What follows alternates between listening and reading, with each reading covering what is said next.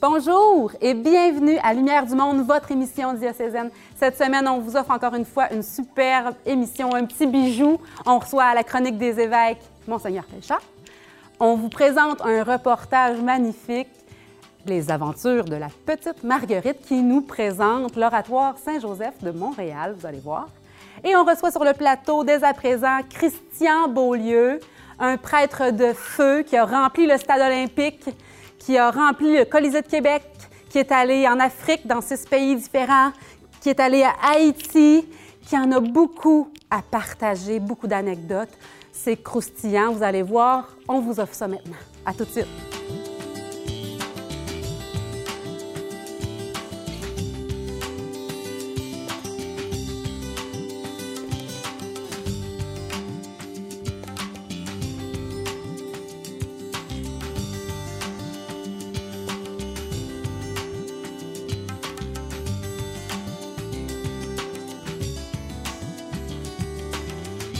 Le père Christian Beaulieu a une place importante dans mon cheminement. J'étais jeune ado.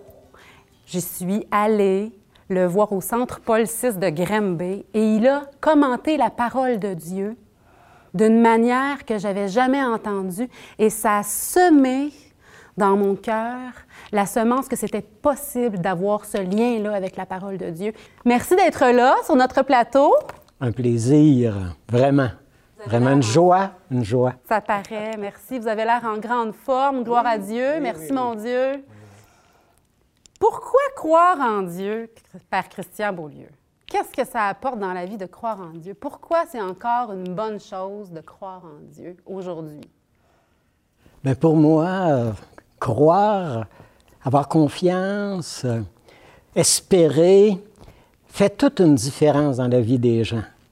Euh, c'est comme si euh, quand, euh, quand Jésus passait dans son temps, il y avait une sorte de vague de, de, chaleur humaine, de joie, de douceur, de, vraiment de la, fraîcheur. Alors les, gens se, parlaient, les, gens qui avaient peur de la vie reprenaient confiance, ceux qui ne voyaient pas de, d'avenir commençaient à voir que c'était possible trouver leur place dans notre, dans notre monde, sur cette planète-là. Et ça, Jésus, quand il passe dans notre vie, il fait une différence et c'est pour nous envoyer à la mission, envoyer vers les autres, laisser une marque de lumière, de paix, de douceur autour de nous autres. Euh, je me souviendrai toujours, j'étais en prison avec un jeune, j'étais pas encore, j'étais, à l'université. Et euh, le jeune, alors Gilbert, euh, au centre de détention à Sherbrooke. Alors je le rencontre et je sais qu'il est atteint d'une leucémie et doit mourir bientôt. Alors je lui parle l'au-delà, j'essaie de lui faire voir comment va se faire le voyage, euh, qu'est-ce qui l'attend au bout du voyage. Et à un moment donné, il me dit, euh, euh, alors il dit, tu sais, euh, alors ça, ça, ça, me fait du bien, ça me rassure. Mais il dit, tu sais, il, me dit ça comme ça, hein, moi je cherchais ma voie, je cherchais mon, ma mission. Et il me dit, il n'y a jamais eu personne comme toi avant toi. Il n'y aura jamais plus personne comme toi après toi. Et si c'est pas toi qui donnes ta vie pour nous accueillir puis nous aider, nous autres, les jeunes de la rue, les jeunes d'un prison, les jeunes qui ont été abandonnés dans la vie, si c'est pas toi, qui ça sera? Et il me redit, il n'y a jamais eu personne comme toi avant toi. Alors pourquoi tu te donnerais pas pour nous autres? Pourquoi? Alors il y a des gens qui nous sont envoyés comme des anges hein, dans notre vie pour nous, nous révéler ce qui dort à l'intérieur de nous autres. Parce que moi, ma passion, comme avec les gens blessés, les gens euh, qui se cherchaient, j'ai, la certitude intérieure d'avoir été un explorateur, une sorte de, un don pour explorer l'or qui est caché dans chaque personne, pour découvrir le trésor qui dort dans chaque être humain et d'être capable d'aller chercher ce trésor, le, notre, le plus beau, le meilleur, le, le saint la sainte qui dort à l'intérieur de nous autres.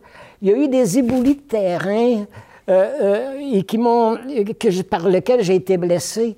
Et il s'agit de déterrer la source, de dégager la source, là, et l'eau va se mettre à jaillir, la source de lumière, la source de beauté, l'être ressuscité, l'être de tendresse, l'être d'amour qu'on est chacun, alors va se mettre vraiment à vivre. Ça me touche beaucoup. Ça, la réalité qui, qui me touche, c'est l'émerveillement. Ça prend pas grand-chose pour s'émerveiller, juste dire, hey, il y a une merveille en toi, je la vois, la vois-tu toi? Puis n'importe qui peut dire ça à n'importe qui. Dans notre entourage proche, là, ça se dit ça. Tu sais, il n'y a personne comme toi. Il n'y a jamais eu personne comme toi avant toi, puis il n'y aura jamais personne comme toi après toi. C'est vrai pour chaque être humain. Et ça se dit et ça révèle Dieu. Ça, c'est pas besoin que chaque être humain a besoin de l'entendre. Dans le mode de vie des personnes des fraternités anonymes, ils ont une très, très belle expression, et moi je m'en sers souvent avec les gens, surtout avec les jeunes, puis la, pandémie est une belle occasion pour ça. Alors l'expression, c'est quand un jeune n'arrive pas à s'en sortir de sa consommation, de sa drogue, de ses dépendances, euh, du jeu.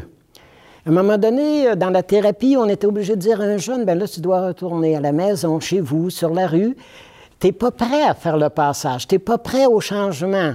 Et tu ne veux pas dire un oui à la vie, alors euh, tu te détruis. Et souvent, on lui redisait, tu n'as pas frappé ton bas. Et quand le jeune était, me regardait avec des yeux, parfois des flèches dans les yeux, tu n'as pas frappé ton bas fond. Oui, regarde, en dessous de ton bas il y a un très fond, il y a un fin fond, il y a un au-delà. Et quand tu auras frappé ton bas fond et que tu auras reconnu ton impuissance et que tu vas aller, tu te rapproches du tréfond.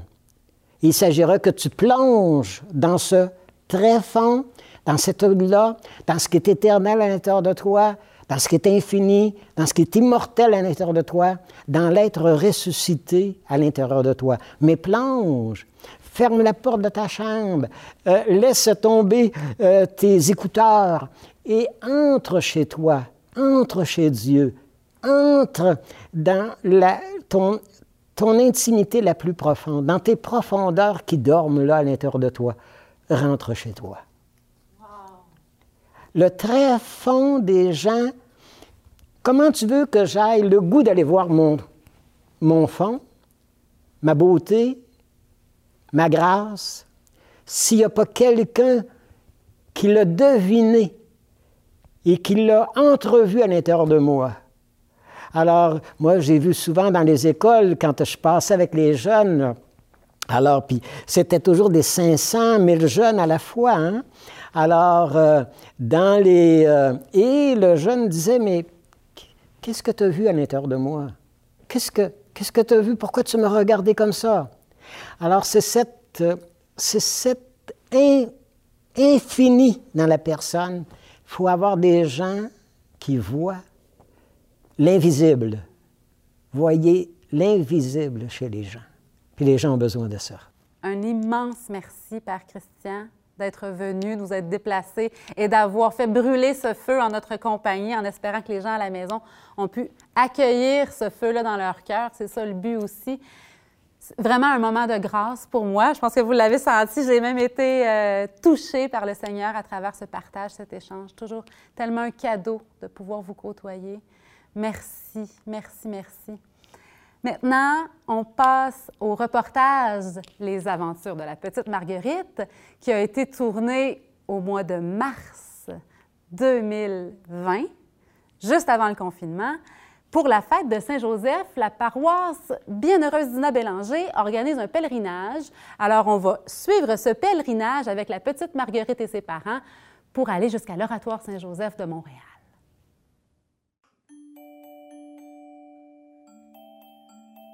C'est la crèche. T'aimes ça, la crèche? Oui, c'est un petit peu mon trésor?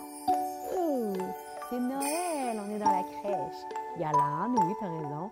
Ah, il y a le bœuf, un petit mouton. Bé. Hein? Bé. Mais surtout, Oui, il y a l'enfant Jésus. Oui, il est ici, l'enfant Jésus, avec maman Marie et Saint Joseph.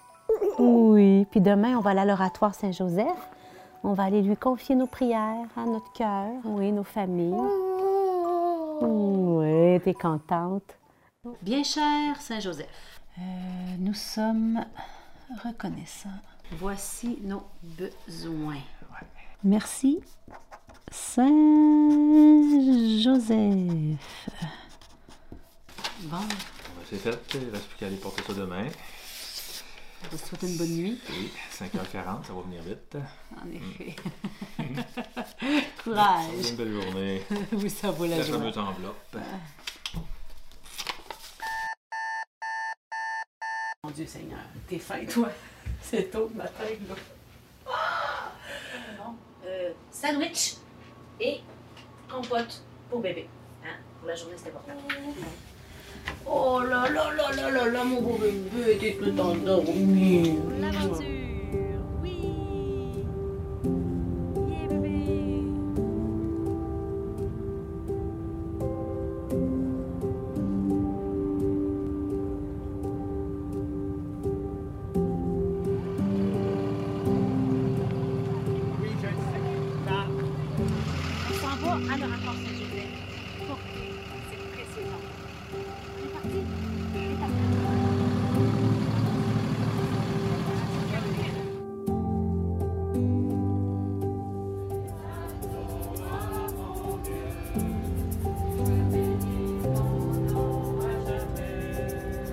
le pèlerinage, c'est une grande tradition. hein, en fait, le, le pèlerinage est à l'image de notre quête de Dieu. En fait, l'homme, euh, naturellement, cherche Dieu, cherche à se rapprocher de lui, cherche à retrouver aussi la paix. Donc, euh, il y en a dans toutes les religions, mais spécifiquement aussi dans notre belle foi judéo-chrétienne. La tradition des pèlerinages était là. Donc, euh, c'était à des grandes fêtes aussi pour se rappeler. Souvent, le pèlerinage est une occasion de se rappeler les grâces. Dans la tradition juive, c'était pour se rappeler la grande Pâque, la libération d'Israël, euh, le, don, le don de la loi juive aussi, etc. Nous, c'est aussi un lieu, donc le pèlerinage est aussi là pour demander des grâces, euh, pour demander des faveurs aussi pour euh, nos malades, pour prier, pour demander du travail, des, des- pour dire à Dieu, je me déplace parce que je veux te dire que je le désire vraiment, aide-nous, soutiens-nous, mais aussi simplement parce que j'aimerais me rapprocher de toi.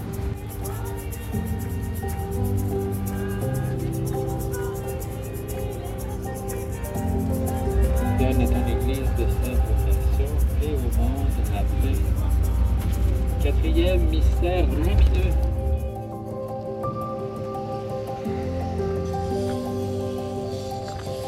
Alors, on est arrivé à l'oratoire.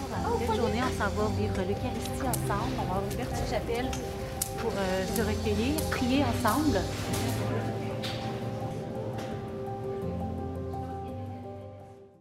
Alors, on a maintenant la messe, une messe euh, spécialement pour nous. On nous a prêté une petite chapelle afin qu'on puisse ensemble prier pour euh, toutes nos intentions, pour euh, nos paroisses.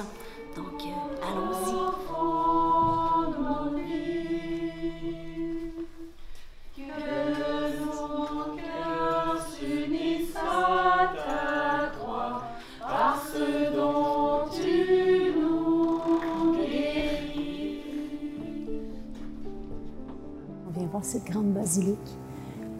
Qui est quand même impressionnante, hein, dans les trois, la troisième plus grande église dans le monde.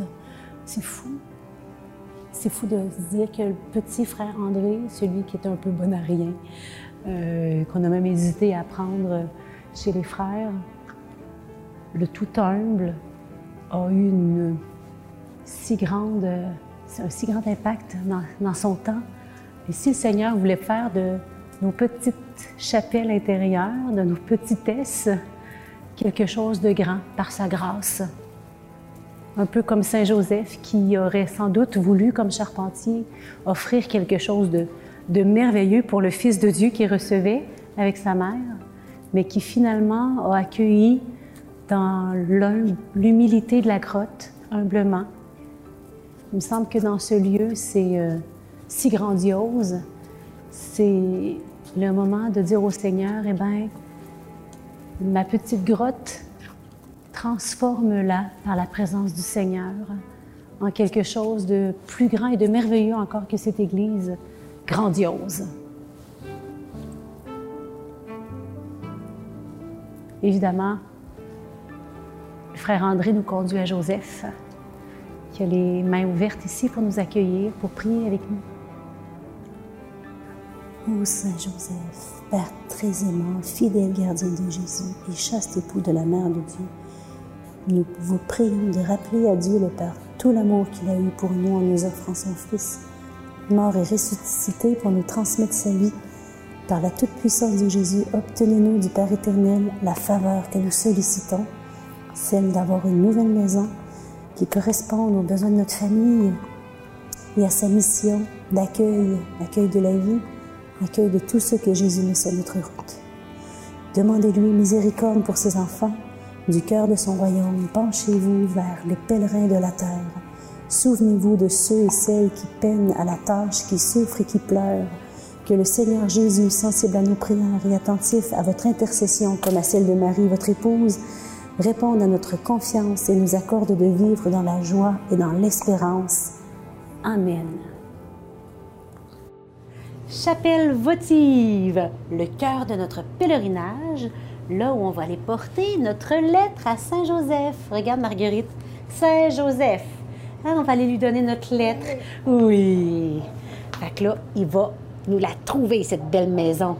Oui. Hein? Tu vas déposer dedans la lettre et puis tu vas dire Joseph, trouve-nous une maison. Hein? Avec. euh, on est arrivé. Une maison bâtie sur le roc.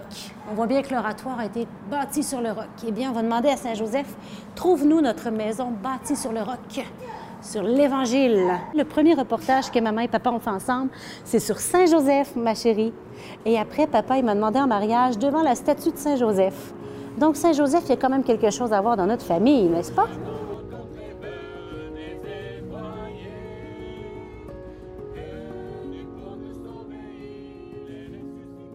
Alors, Marguerite, on arrive à la chapelle votive. Depuis 1950, c'est ici que les pèlerins viennent faire brûler les lampes et les lampions. Tu vas voir, c'est beau, il y a plein de bougies partout, de la lumière. Hum? Donc, on va. C'est comme une petite bougie qu'on allume, c'est notre prière qui reste ici avec Saint Joseph et que Saint Joseph présente à Dieu pour nous. Donc, on va marcher à travers les petites lumières et puis à la fin, on va déposer devant la belle statue de Saint Joseph notre lettre. Hein? C'est pour ça qu'on est venu jusqu'ici, qu'on s'est levé à 5h30 ce matin pour venir ici. C'est sur le cœur de notre pèlerinage. T'es prête? Ici, il y a tous les vocables de Saint Joseph, modèle des travailleurs, gardien des vierges, protecteur et soutien des familles. Tiens, on va confier notre famille à Saint Joseph.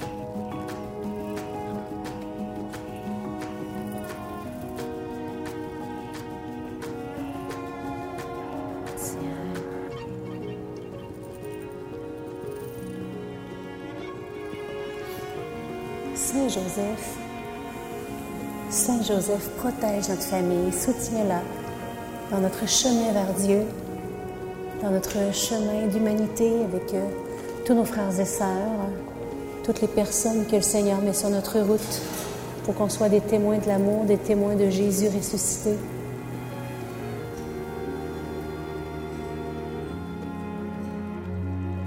Le tout humble a attiré les foules parce que ben, pas il n'était pas à son service, mais au service de Dieu. Et ça, ça touchait les gens. La statue.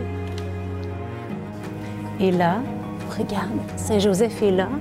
Et c'est ici qu'on va dire, Saint Joseph, nous te prions avec tout notre cœur pour que tu trouves une maison pour notre famille, comme tu as construite la, maison de, de votre sainte famille, comme tu as toujours trouvé une demeure pour votre famille, peu importe où vous étiez, à Bethléem, en Égypte, quand vous avez dû fuir la folie meurtrière de Hérode, au retour de l'Égypte à Nazareth, toujours tu as trouvé une demeure pour votre famille. Eh bien, trouve une demeure pour notre famille.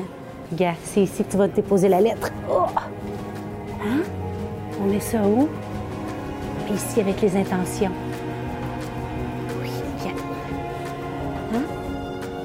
Vas-y, pousse. Pousse la lettre. Oui. Ploup. Merci, Joseph. Bye bye, la lettre, on la laisse ici. Merci, Joseph. Joseph, Joseph, époux de Marie, Père choisi, gardien de l'Église. Joseph, Joseph, époux de Marie, Père de Jésus, priez pour nous. Oui. Achou.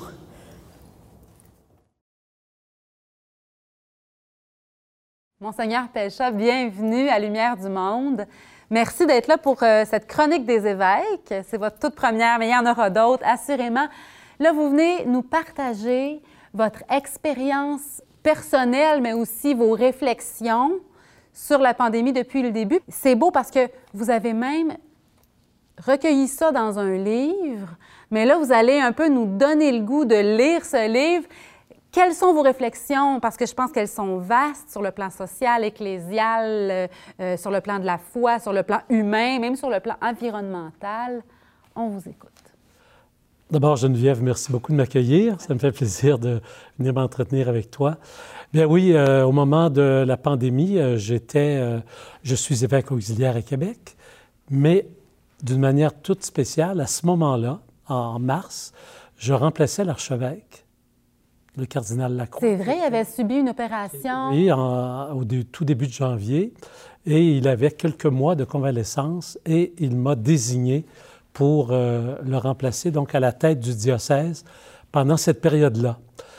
Et j'étais avec mes frères évêques euh, au Cap de la Madeleine, à l'Assemblée plénière des évêques du Québec du printemps, en mars euh, dernier, quand nous est, tombé dessus euh, l'annonce du confinement euh, par les autorités publiques, les autorités sanitaires.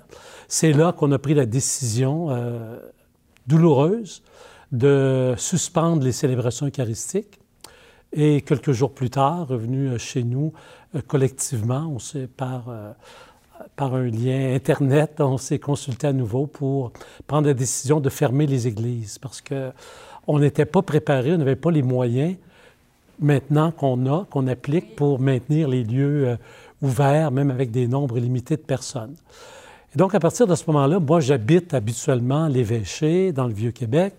J'habitais l'évêché, mais euh, je- je- j'avais encore les, sé- les séquelles d'une bronchite.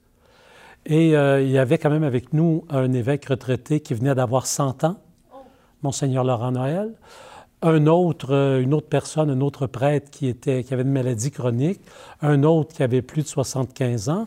Moi-même, j'allais atteindre euh, dans quelques semaines, à ce moment-là, mes 70 ans. Alors, j'ai décidé, à la suggestion de quelques-uns, a décidé de prendre plus de précautions pendant quelque temps. Et donc, comme j'avais accès à un appartement à Sainte-Foy, je me suis réfugié dans cet appartement euh, où j'étais seul, bien sûr, et puis où j'ai vécu jusqu'en mai euh, suivant. Euh, mais j'animais le diocèse, je coordonnais la vie du diocèse à partir de là. Puis au plan personnel, ben, j'avais quand même, comme on, était tous confinés, j'avais quand même un peu plus de temps aussi pour la réflexion. Et comme beaucoup de monde, j'ai pris plus de temps pour, le soir en particulier, euh, faire des appels téléphoniques à des personnes euh, de mon entourage ou même des personnes plus éloignées à qui je pensais et, que j'appelais le soir pour prendre des nouvelles, pour euh, les encourager, des personnes habituellement seules. et donc, c'est comme ça que j'ai vécu la, pandémie, en lisant aussi. Alors, comme beaucoup d'autres, j'ai eu l'occasion de réfléchir sur beaucoup de choses, sur la société, sur les causes de cette pandémie. Beaucoup de gens faisaient des relations avec l'écologie, avec l'environnement. J'ai eu l'occasion de réfléchir sur euh, la justice sociale parce que toutes les personnes vulnérables, les pauvres, les personnes malades, les personnes handicapées étaient doublement touchées par euh, le confinement et par, la pandémie. Des personnes qui étaient déjà limitées par, pour toutes sortes de raisons et qui avaient une autre limitation supplémentaire. Alors j'ai beaucoup réfléchi à ça. J'ai réfléchi aussi à, ma propre spiritualité. parce que ben, je, priais seul pendant plusieurs semaines. J'ai prié seul. Bon, parfois, je me joignais à des célébrations de la parole ou même des célébrations eucharistiques euh, par, euh, par la télévision ou par Internet, mais euh, je, priais seul et pe- pendant toute cette période-là. Et j'ai eu l'occasion de revenir euh, à l'intérieur, plus profondément, je dirais. D'ailleurs, là, le, le livre que vous avez écrit sur toutes vos réflexions en lien avec la pandémie, le confinement et tout, tout ça, euh, sa date de sortie, c'est quand? On, on me dit, l'éditeur, euh, l'éditrice me dit que c'est le 9 novembre. 9 novembre. en vue du euh, Salon du livre de Montréal, qui sera un salon du livre virtuel. Les gens pourront aller sur Internet euh, visiter les kiosques, les différents éditeurs, et puis ils pourront parler à certains auteurs. Alors, dans mon cas, comme dans la plupart des autres cas, les gens qui verront que mon livre existe, qui auront envie de l'acheter, s'ils l'achètent en ligne, ils auront la possibilité de parler avec moi, comme si j'étais dans un kiosque. Le titre de ce livre? Alors, le titre du livre, c'est Accueillir la vie d'après. Et le sous-titre, c'est euh, Réflexion pour un temps de pandémie. C'est un petit livre sans prétention. hein. Euh, Il a environ 110 pages, donc ça, va se, ça se lit assez facilement. J'ai essayé de ne pas être trop compliqué. Il y en a long à, à- à réfléchir. Hein? C'est profond, la réflexion qu'il y a à faire, parce que ça concerne comment ça se passait, comment on veut que ça se passe, comment ça se passe maintenant aussi. c'est, vaste et ça mérite, euh, comme, comme on dit, ça mérite réflexion. Et, et j'invite les gens à lire votre livre qui sort dans une semaine, là, le 9 novembre, c'est bientôt. Euh, allez lire là-dessus, allez, vous lire, parce que vos réflexions sont, sont profondes, sont touchantes. Euh, vous nous amenez à, à poser nos propres réflexions aussi. En posant toutes ces questions, ça nous amène à qu'est-ce que j'en fais? Comment, comment on renouvelle notre Église, on renouvelle notre monde et nos propres cœurs? Exactement. Comment on va rebondir vers le bon Dieu? Merci, Monseigneur Pelcha. Vraiment, ça a été un plaisir de vous recevoir. Et puis, ben, on vous recevra de nouveau pour parler plus en profondeur de ce livre que vous avez écrit qui paraît dans une semaine. Merci. Au plaisir. Merci, au plaisir. La semaine prochaine à l'émission, on s'en va sur le terrain pour un magnifique reportage qui allie foi, partage, solidarité et écologie. On recevra sur le plateau un des principaux acteurs de ce projet donné au suivant. On aura aussi le bonheur de recevoir encore une fois Antoine Malenfant pour sa chronique Église et société. Ce sera une émission à ne pas manquer. À la semaine prochaine. Merci d'avoir été là.